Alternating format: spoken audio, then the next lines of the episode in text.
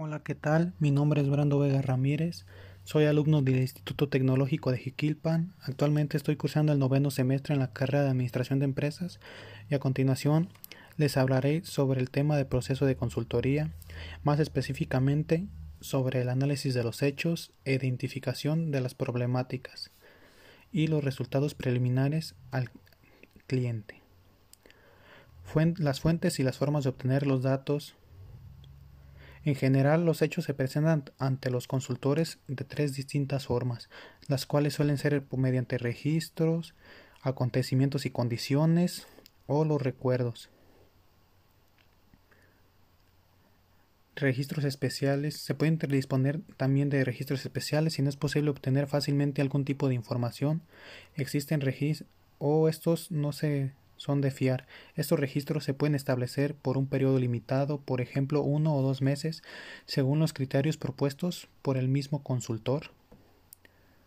El consultor puede también observar las formas en que se establecen las relaciones, es decir, del personal, mediante la observación, debería observar dónde se reúnen, con quién hablan, con quién interactúan, quién tiene contactos de trabajo informales y frecuentes y con quién los tiene, quién evita a quién entre demás.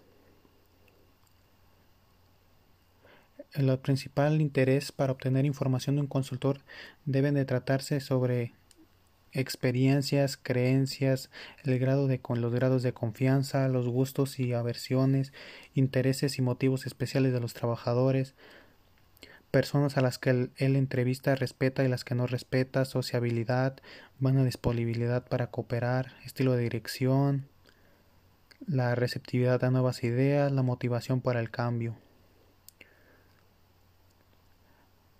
Igualmente, a la hora de obtener los datos, el consultor debe poner mucha énfasis en qué datos son a los que él más requiere o cuáles son los que necesita.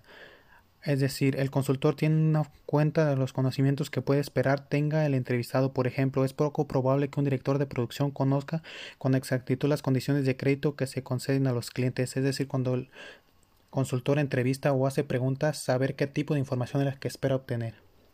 A quién se debe entrevistar o realizar las preguntas.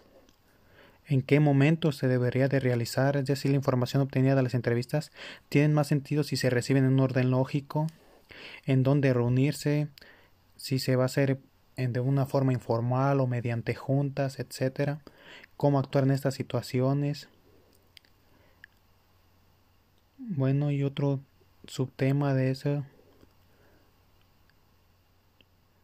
sería la elaboración de los datos.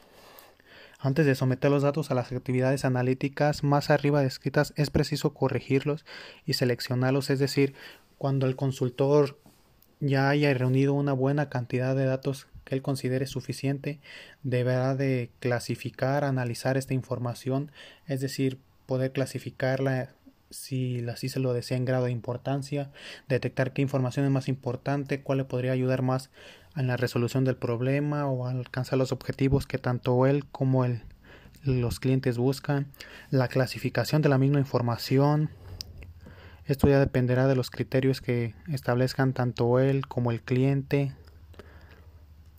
¿Qué hacer con esta clasificación? Los análisis a futuro, es decir, cómo es que se piensa aplicar lo que ya está escrito, cómo es que se va a actuar, es decir, los datos van a ser la base al procedimiento que se va a realizar a continuación.